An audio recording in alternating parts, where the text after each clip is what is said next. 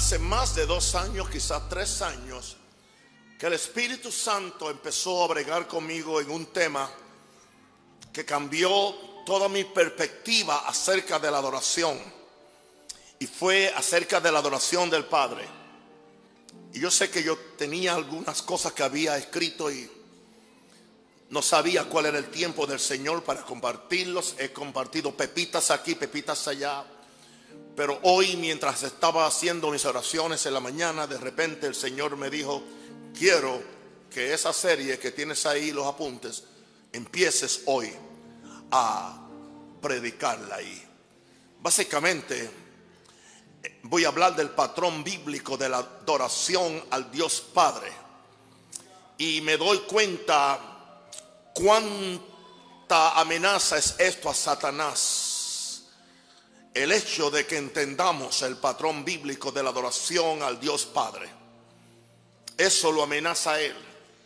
Porque cuando tú te conectas con Dios y lo adoras, te conectas con su corazón. Hoy empezaremos en la primera enseñanza que la pueden ver los que vieron la, la propaganda para, para la serie. Jesús vivió en la tierra adorando al Padre. Por ahí es que vamos a empezar. La adoración es uno de esos privilegios más grandes que tenemos los hijos de Dios. Qué honor es más especial el poder reconocer la grandeza del Dios que nos creó por medio de la adoración y la alabanza. Lo reconocemos. Tenemos que corregir todas las nociones equivocadas que son parte de una cultura religiosa moderna. Escúchame bien, que piensa que adoración es lo que hacemos en un culto para sentirnos bien o para entretener a la gente o aún para prepararle la atmósfera al predicador. No es nada de eso. En resumen, la adoración no se trata de nosotros, sino se trata del Padre Dios mismo. Repito eso, la adoración no se trata de nosotros, se trata del Padre. Esta serie que empezamos hoy tiene el propósito de iluminarnos en lo que es una verdadera adoración. Hay un patrón bíblico de adoración al Padre que ha sido muy ignorado. Jesús lo conocía y Jesús lo practicaba.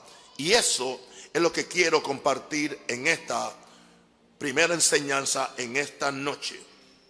Veamos en primer lugar, número uno, el plan de Satanás es sacarnos de la adoración al Dios Padre, Señor del universo.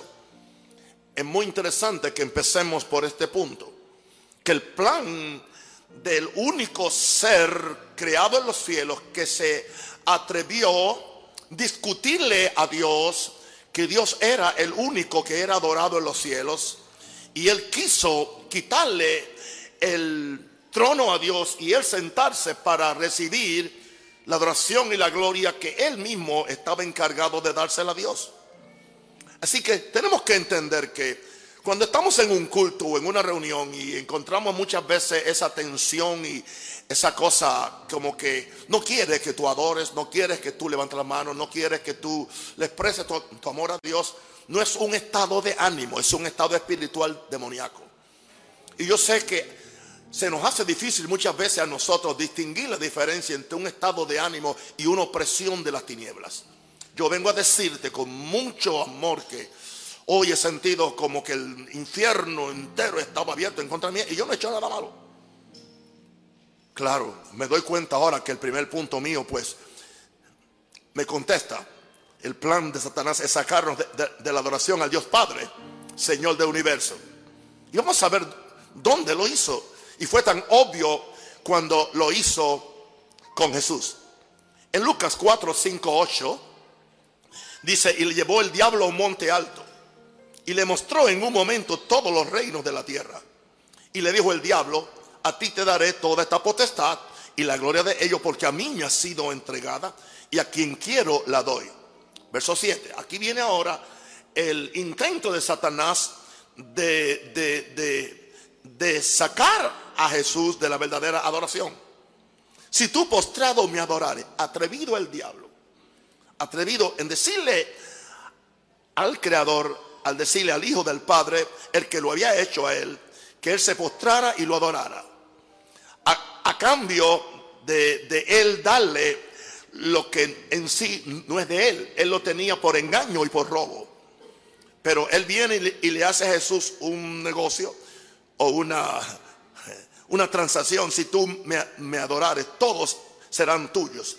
Respondiendo Jesús le dijo, vete de mí, Satanás, porque escrito está. Jesús tenía muy definido que al Señor tu Dios adorará y a Él solo servirás. Así que si nosotros somos hijos de Dios y somos discípulos de Jesús, debemos eh, escuchar y aprender a quién es que Jesús nos dice que adoremos. Al Señor tu Dios adorarás y Él solo servirás. Y no sé si se dan cuenta en el orden que Jesús lo puso.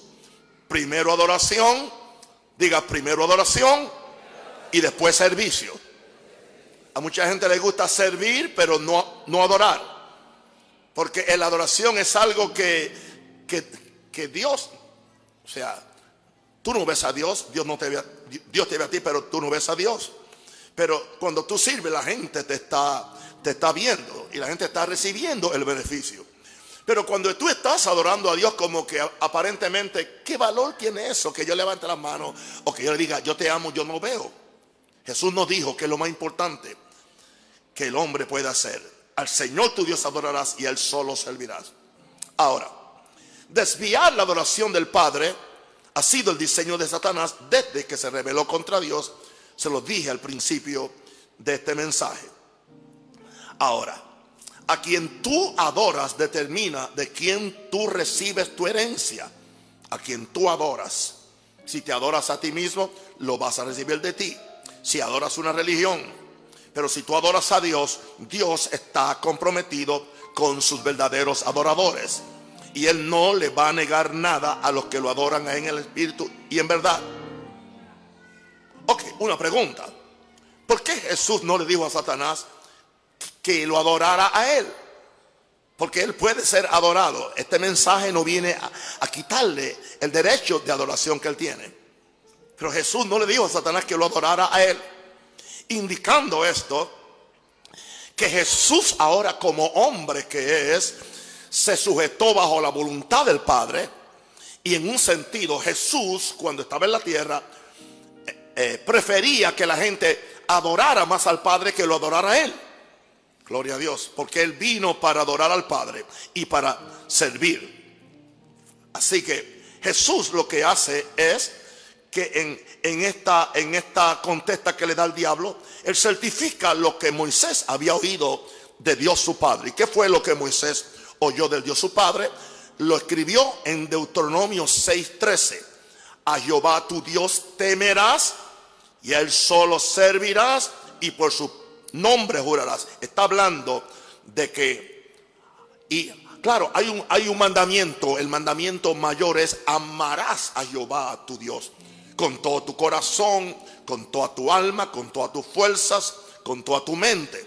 Entonces, ¿qué es adoración a Dios? No es otra cosa que es un acto de amor. Permíteme decirle, es, es hacerle el amor a Dios. Adorar a Dios es hacerle el amor a Dios.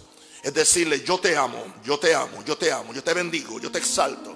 Yo me entrego completamente a ti. Tú, tú, eres mío, aunque no sienta nada, aunque no vea nada, aunque no reciba nada, te voy a adorar.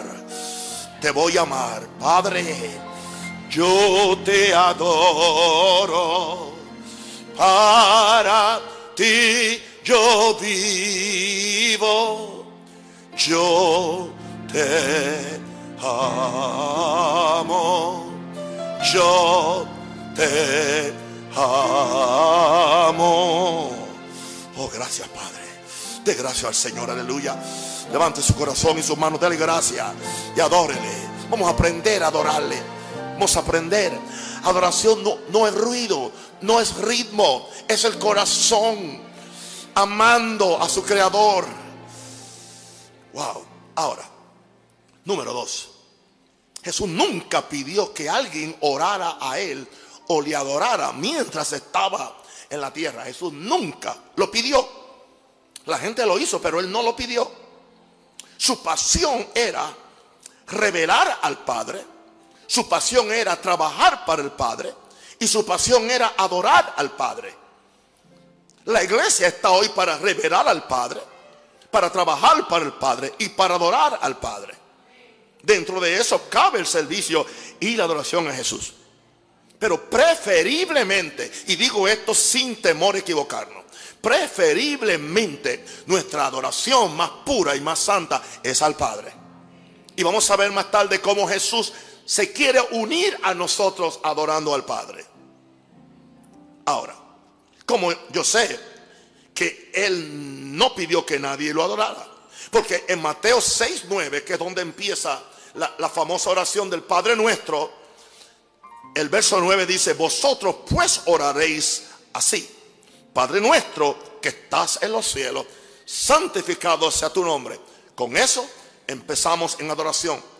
El Padre nuestro empieza reconociendo a Dios como mi Padre y segundo, reconociendo mi responsabilidad de santificar su nombre. Santificar su nombre no es otra cosa que adorarlo. Yo dije que santificar su nombre, ¿por qué?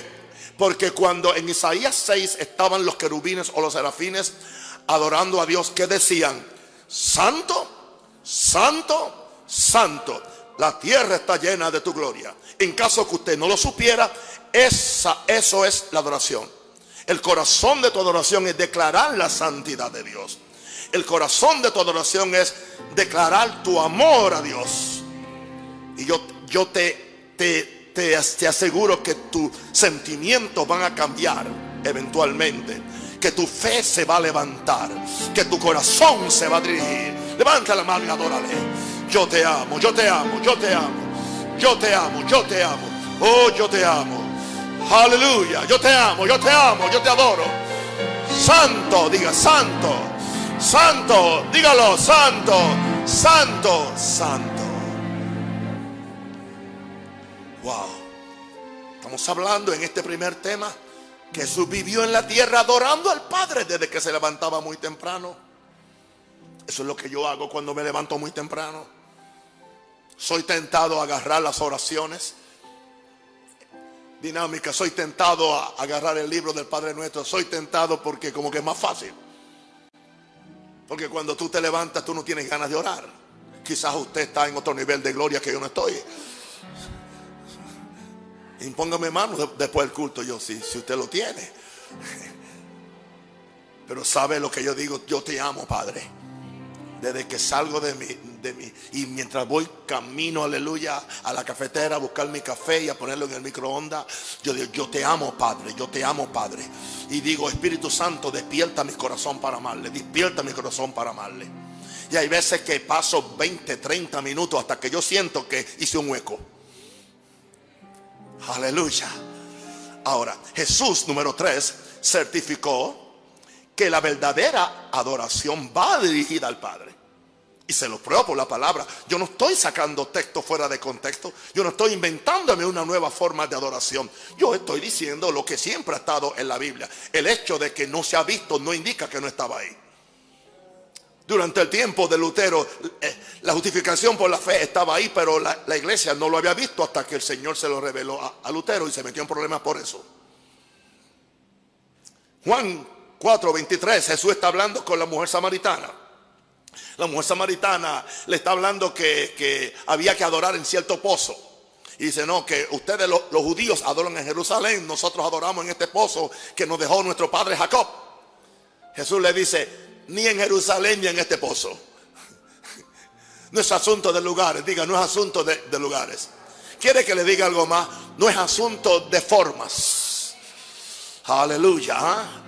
Puede haber una adoración tranquila y, llega al corazón de Dios. Puede, haber una adoración eh, movida eh, eh, con mucho picante y está llegando a Dios. Todo va a depender del corazón. Todo va a depender de la actitud del que la está haciendo. Pero si lo que yo quiero es mover el corazón de la gente o mover sus piernas, ahí es que entonces se me cierra el culto. Yo debo mover a Dios. Y que sea Dios que mueva a la gente. Aleluya, eso es, ese es el secreto. Eso es lo que yo hago, en caso que no sabían. Aleluya. Y Jesús le dice a esta mujer en, el, en Juan 4, 23, y ahora sí que se fue aquella cosa y siento la presencia, como decía mi papá. Más la hora viene, aleluya. Más la hora viene, diga la hora viene. Pero ahora es, diga ahora es. Cuando los verdaderos adoradores, o sea que hay falsos adoradores, aunque se llamen evangélicos, los verdaderos adoradores adorarán al Padre en espíritu y en qué? Y en verdad. ¿A quién adoran? Jesús no dijo, adórenme a mí. Y él nunca dejó de ser Dios. Porque también el Padre, tales adoradores, busca que le adoren. Jesús trajo el mensaje de que el Padre está buscando, aleluya, gente que le adore. Jesús está buscando pecadores. El Padre está buscando adoradores. Jesús vino a salvar a los pecadores para, que, para que los pecadores se conviertan en qué? Otra vez, Jesús vino a buscar qué? Pecadores para que se conviertan en qué? En adoradores. Así que si tú no eres un adorador, entonces eres un pecador. ¿Alguien quiere adorar ahora a Jesús? Aleluya. Uh, aleluya. Aleluya. Gloria, gloria. Yo te amo, yo te amo, yo te amo. Yo te exalto, yo te exalto, yo te adoro. Maravilloso eres, Señor. Dios es espíritu. Y los que le adoran en espíritu y verdad, tiene que venir en el poder del Espíritu Santo y tiene que salir de tu espíritu renovado. Pero hacerlo en verdad, hacerlo de acuerdo a la verdad de la palabra. Estas seis enseñanzas son la verdad de la palabra que tú debes aprender para adorar. Es necesario que adoren. La adoración es una necesidad. No son 20 o 30 minutos para tener un programa. No, no, no, no. Es una necesidad que tiene el corazón del ser humano. Es una necesidad que Dios tiene de que lo amen y que lo adoren y que lo aprecien. Wow, wow, wow. Así que Jesús certificó que la verdadera adoración va dirigida al Padre. Número 3. Jesús siempre buscó la honra y la gloria del Padre. Vamos conmigo a Juan 8, 49, 50. Todo se lo, se lo, se lo certifico con capítulo y verso. Usted le puede decir a la gente, tengo un pastor que es capítulo y verso. Aquí no es la opinión mía, no es lo que, lo que yo siento, no es, no, no, no, no. Es que dice la Biblia. Capítulo y verso. Juan 8, 49 al 50. Jesús lo estaban cuando él em, empezó a hablar que era hijo de Dios, le dijeron, tú tienes demonio. Qué atrevidos, ¿no? Respondiendo Jesús dijo, no, yo no tengo demonio. Yo honro a mi Padre y vosotros me deshonráis. O sea que había todo un pueblo que estaba adorando a Dios de qué? De labios. ¿Se acuerdan cuál era la queja de, del profeta dice, este pueblo de labios que y Jesús lo aplicó a la gente religiosa de su tiempo. O sea que es posible hacer todas las movidas y toda la, toda la mecánica o la gimnasia, como yo le digo, de adoración sin estar adorando a Dios. Porque es algo que sale de los labios o que sale de tu habilidad vocal o de tu habilidad tónica. No, no, no, no. Es algo más que eso. Aleluya. Señor, haznos una iglesia adoradora. Ya que somos una iglesia intercesora, haznos una iglesia adoradora. Antes yo honro a mi Padre y ustedes me deshonran, pero yo no busco mi gloria. Exactamente que la gente que está buscando su gloria deshonran al Dios tuyo, te deshonran a ti. Porque ellos quieren que tú también te vayas por el mismo camino perdido que están ellos de buscar su propia gloria. Y dice, dice Jesús que el que busca la gloria es quien está juzgando al que no está buscando la gloria suya, sino la gloria de Dios. Que alguien me señale que yo estoy buscando gloria, que alguien me tire una piedra. Aleluya. Se equivocó porque yo nunca he buscado mi gloria. La gloria a mí no me cabe, la gloria a mí no me sirve. Porque tuyo es el reino. Porque tuyo es el poder. Porque tuya es la gloria. Yo dije, porque tuyo es el reino. Por eso Jesús terminó eh, la oración del Padre nuestro, porque tuyo es el reino. el poder y la gloria. Jesús siempre buscó la honra. Por eso Jesús era un adorador puro de su Padre. Número 5. Jesús nunca se glorificó o se alabó a sí mismo. Nunca se glorificó o se alabó a sí mismo. Él vivía para glorificar y adorar al Padre. Y el Padre entonces lo glorificaba a él. Yo me atrevo a asegurar, aunque yo no conocí a Jesús humanamente, como lo conocieron los apóstoles, sí que estoy como Pablo, que yo no lo conocí en la carne, pero lo he conocido un poquito en el espíritu. Tú nunca encontrarías a Jesús dándose patadas en el pecho. Qué milagro hice. ¿Cuántas multitudes vinieron? Vieron, las multitudes vieron el milagrote que me tiré. Alimenté a 15 mil con unos pequeños peces y unos pancitos. Nada de eso. Es más, sanaba a la gente y le decía, no se lo a nadie. No se lo digan a nadie.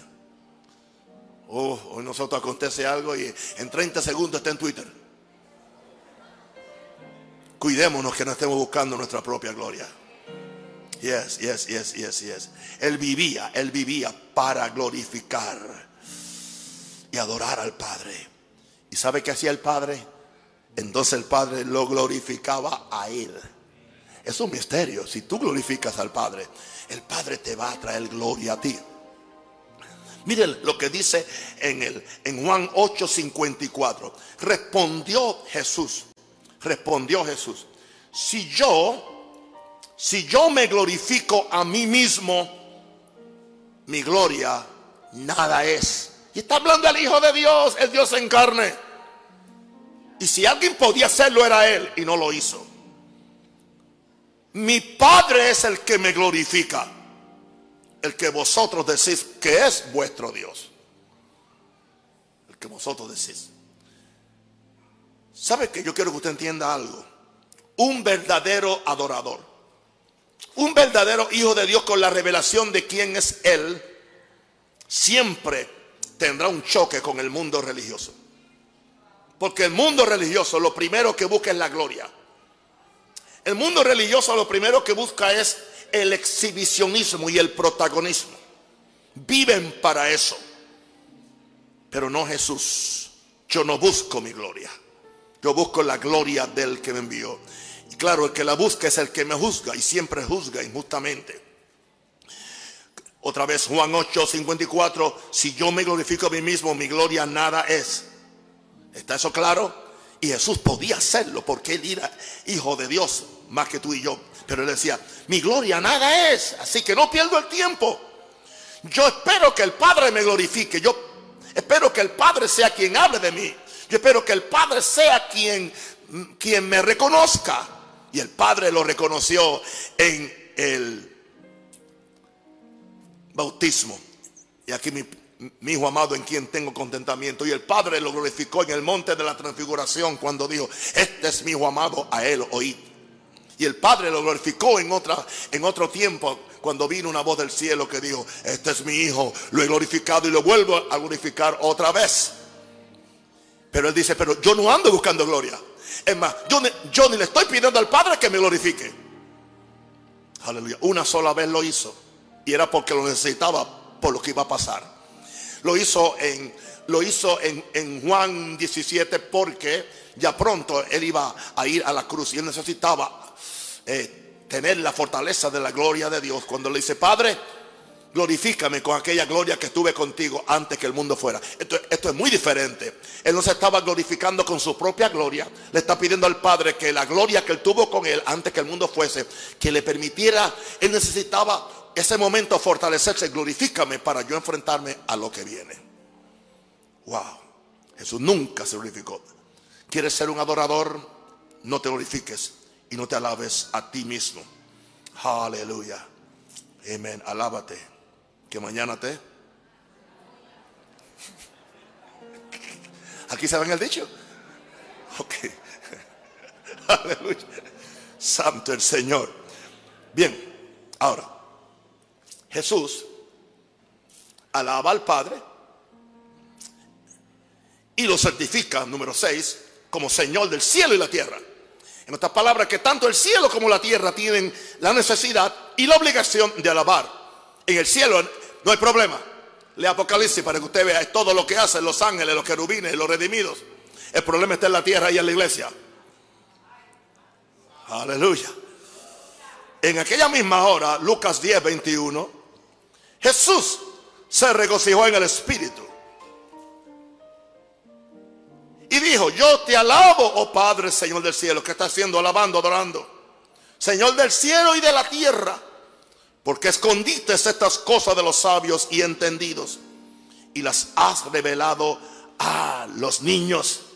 Sí, Padre, porque así te agradó.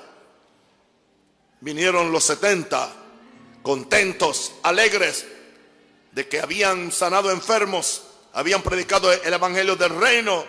Y Jesús dice, wow, Padre, gloria a Dios, estas cosas tú se las escondiste a los sabios y entendidos. Y mira, esto es sencillo se las revelas a ellos, Padre, porque así te agradó. Juan 12, 27. Jesús alaba al Dios Padre y lo certifica como Señor del cielo y la tierra. Juan 12, 27, 28. Jesús estaba ya cerca del Hexemaní y le dice y le dice al Padre, "Ahora está turbada mi alma. Está turbada mi alma. Está turbada mi alma, ¿y qué diré, Padre? Sálvame de esta hora." No puedo decirlo porque para esta hora he llegado. ¿Cuántas veces nosotros queremos escapar de esta hora y esta hora es necesario que yo la pase? Nadie quiere sufrir. Yo no quiero sufrir. A mí no me gusta sufrir. A mí no me gusta verme perseguido ni por el diablo ni por nadie. Yo quiero pelear, yo quiero matar también a alguien. No me miren así, gloria a Dios. Le estoy diciendo la verdad. Y no me miren así porque usted, si está sin pecado, tíreme la primera piedra. Alguien dice aleluya. Es mejor que sea sincero para que me confíen entonces. Alguien dice aleluya. Santo el Señor. Ahora está turbada que mi alma está turbada. No sé qué hacer. Jesús se turbó. Sí que yo me puedo turbar. Tengo licencia. ¿Y qué diré? Padre, sálvame de esta hora. O líbrame de este problema. O líbrame de esta persona. Nada de eso. ¿Qué voy a aceptar? Para esto he llegado a esta hora. No me gusta, es fuerte, pero para esto he, llegado. Pero Padre, Padre, Padre, Padre, yo te pido algo, verso 28, Padre, glorifica tu nombre. En medio de esto glorifica tu nombre. Yo no entiendo esta crisis. Yo no entiendo esta enfermedad. Yo no entiendo esta persecución. Yo no entiendo este problema, pero Padre, ¿sabe una cosa, Padre? Glorifica tu nombre, eso es adoración. Jesús está adorando al Padre en medio de la turbación, que es cuando es más difícil adorar. Aleluya. Ese es el momento cuando más hay que adorar. Es el momento cuando hay que asustar al diablo. ¿Se acuerdan cuando Job, que lo hubo perdido todo, y regresa a su casa, aleluya, y adora a Dios? Adora a Dios. Y la mujer quiso confundirlo. Todavía retiene tu integridad sirviendo a Dios. Maldice a Dios y muérete. Quería cobrar el seguro.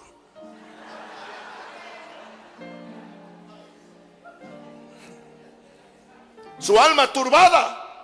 Y él dice, él, dice, como las mujeres necias has hablado, que solamente vamos a adorar a Dios cuando todo está bien. No, mi alma alaba al Señor. Aleluya. Porque yo sé que mi redentor vive. Yo sé que mi redentor vive y aún en mi carne, aún en la piel, aún, aún, botando la piel, aleluya, en pedazos, rascándome con un ladrillo, con una lepra de la cabeza hasta los pies. Ninguno de nosotros tiene excusa para no adorar. Nadie tiene excusa para no adorar. Gloria a tu nombre. Levante la mano, adórele. Que no tiene lepra. No se le ha caído un dedo ni de las manos ni de los pies. Dele gloria, dele gloria. Adoremos al Padre. Adoremos al Padre. Adoremos al Padre. Abashaka la babandara. Riba koto robo shele bekete le bekaya. Endo robo kete le alaba. Aleluya. Aleluya. Aplauda si quiere. Yo no mando aplaudirlo, pero usted puede aplaudir. Ah, pero en medio del dolor, en medio del dolor, el cielo dice, lo he glorificado. y lo glorificaré otra vez. En medio de, tu dolor, Él va, el cielo va a hablar. ¿Cuántos quieren que el cielo hable? Es más importante que yo te dé una palmadita que te la dé Dios. Aleluya. Porque Dios no tiene agenda escondida. Nosotros muchas veces todos tenemos nuestras propias agendas. Muy escondiditas. Y hasta las santificamos. Gracias, Padre. Estoy desatado, sí. Les amo, mis queridos. Número 7. Jesús sabía muy bien que él era el Hijo de Dios. Escúcheme este mensaje porque usted nunca ha, oído estas, estas cosas. Pero Jesús establece al Padre como el único Dios verdadero. El único. Y a Él como el enviado del Padre. Para glorificarle en la tierra. Y no me diga usted, yo no estoy diciendo que Jesús no es Dios, pero Él no es el Dios.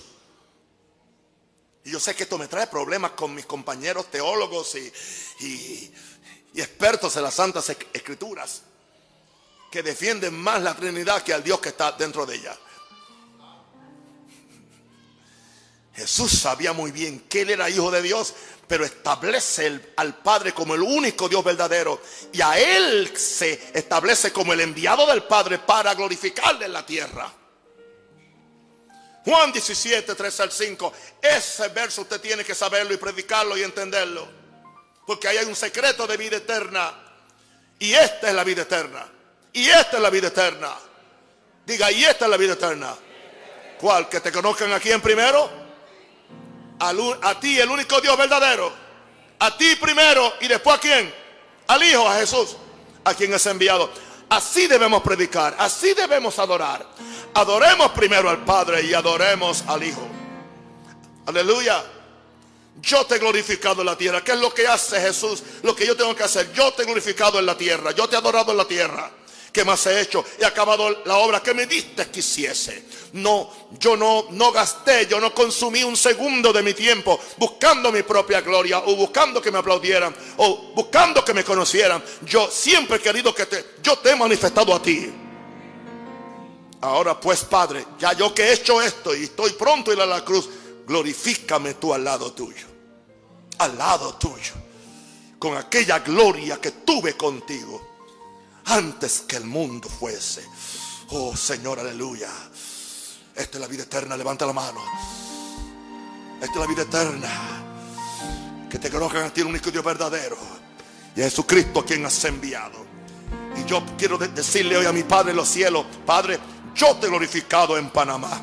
Claro, yo no, yo no he acabado la obra que me diste que hiciese. Algún día la voy a acabar. Que en ese día yo pueda decir, Padre, glorifícame al lado tuyo con la gloria que tienes preparada para aquellos que van a estar contigo. Bendito sea tu nombre. Bendito sea tu nombre. Número 8. Aún hoy en día Jesús visita la congregación de los santos para alabar y adorar a Dios junto a sus hermanos que han sido santificados. Él nos llama hermanos. Esto es muy poca gente predica esto. No, es original mío, es, original de Hebreos 2.11 al 12. No diga lo que aún dijo porque usted está mintiendo. Yo no dije esto. Dice Hebreos 2.11 al 12. Porque el que santifica y los santificados de uno son todos. El que santifica, aleluya, es Jesús. Los santificados somos nosotros y dice que de uno, ese uno debería tener una U mayúscula, se refiere al Padre. Tanto el que santifica como los somos del Padre. Pero Jesús no se avergüenza de llamarnos qué? No, no se avergüenza.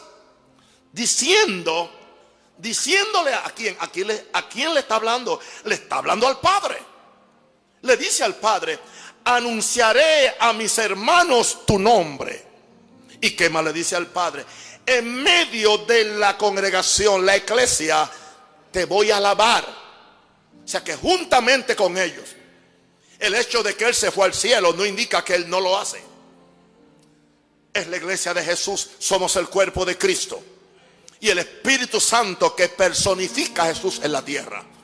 Yo dije el Espíritu Santo que personifica a Jesús en la tierra.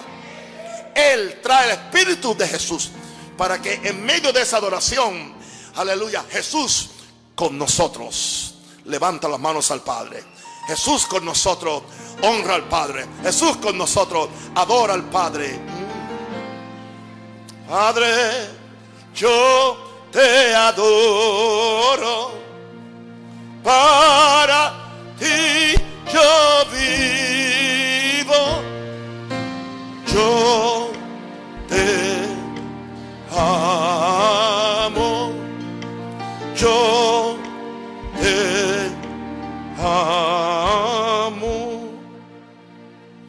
sé si estoy claro en mi exposición. ¿Estoy claro? ¿Me han entendido? Permítame terminar con el punto conflictivo que tiene alguna gente en su mente mientras yo predico esto. Y es el punto 9. Y especialmente para los salmistas, que son los que más protestan por este asunto. Yo siempre he adorado a Jesús, yo siempre he cantado a Jesús. Yo no sé qué es eso de hablar al Padre. Entonces eres huérfano. Y si eres huérfano, no tienes hermano mayor. Porque Él fue quien te engendró. Claro. Nunca he dicho, este es mi punto, nunca he dicho o nunca diré que Jesús no es Dios. Y nunca he dicho que Él no puede ser adorado. Al que está sentado en el trono, primero. Y segundo, y al Cordero de Dios, ese es el orden. Al que está sentado en el trono, primero, y al Cordero de Dios. Y ambos, sea la honra, la gloria, el poder, la alabanza, por siempre. Lo estoy reconociendo a ambos como Dios. Vamos a ver. Y traigo una ristra de versos para probar mi tesis.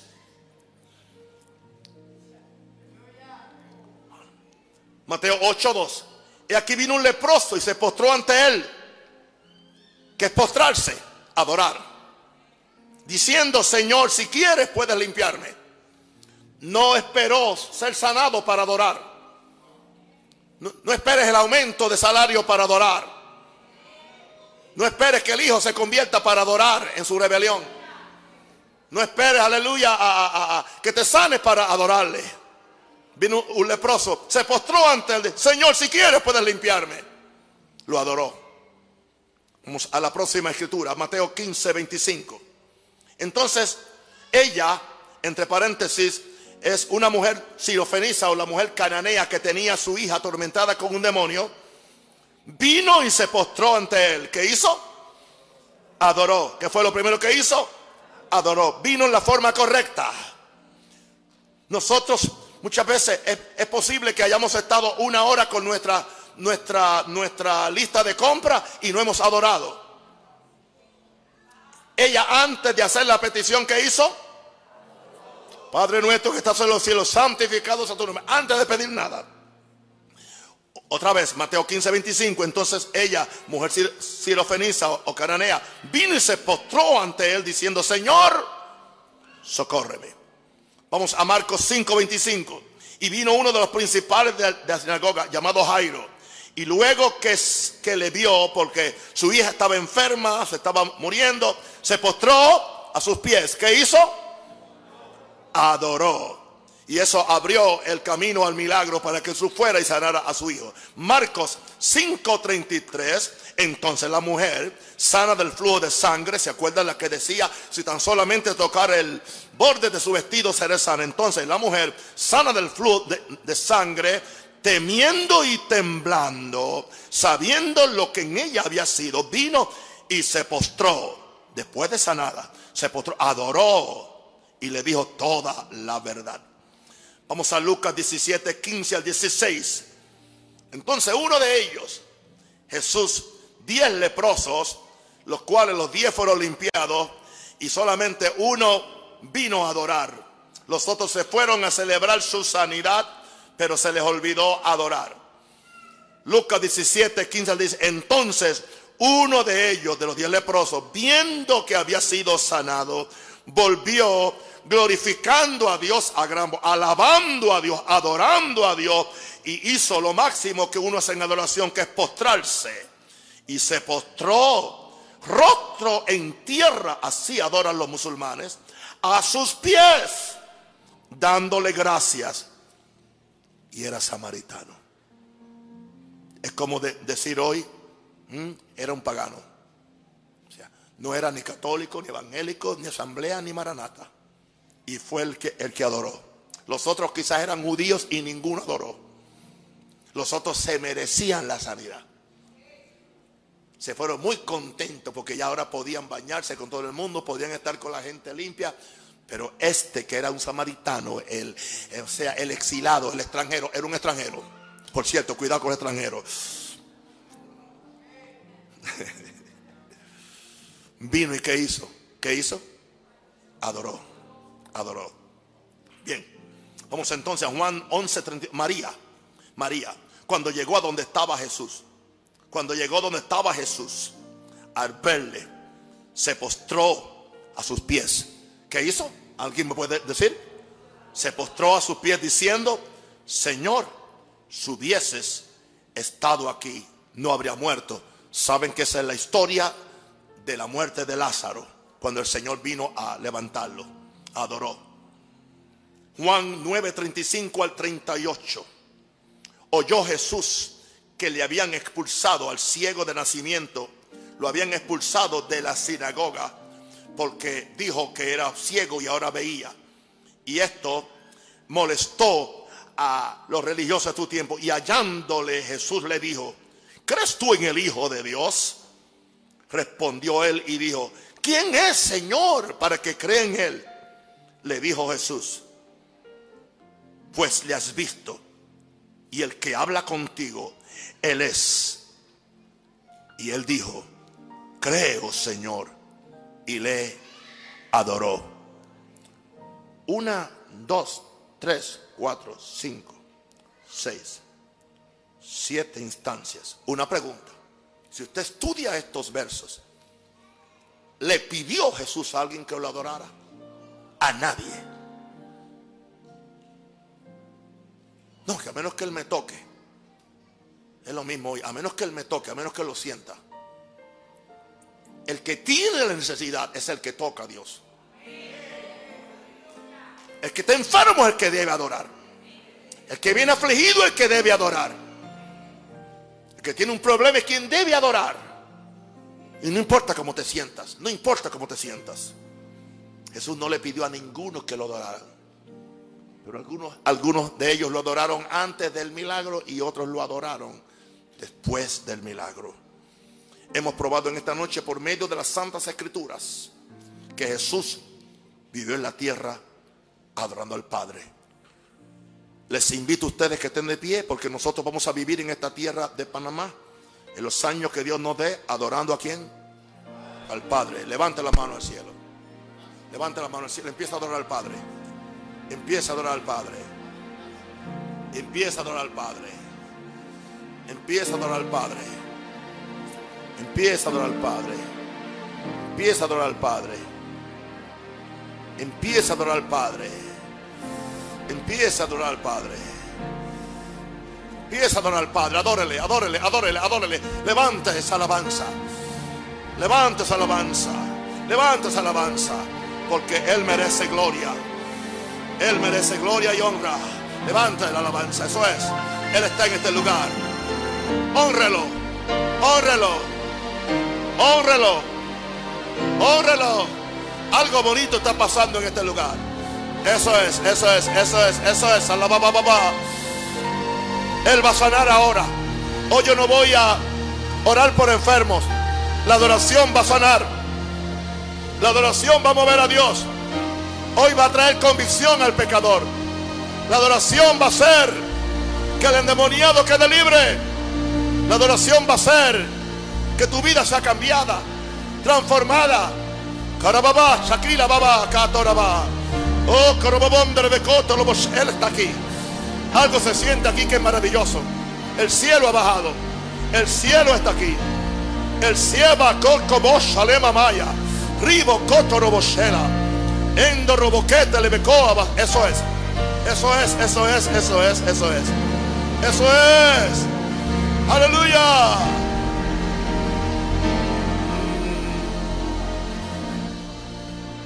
Aleluya.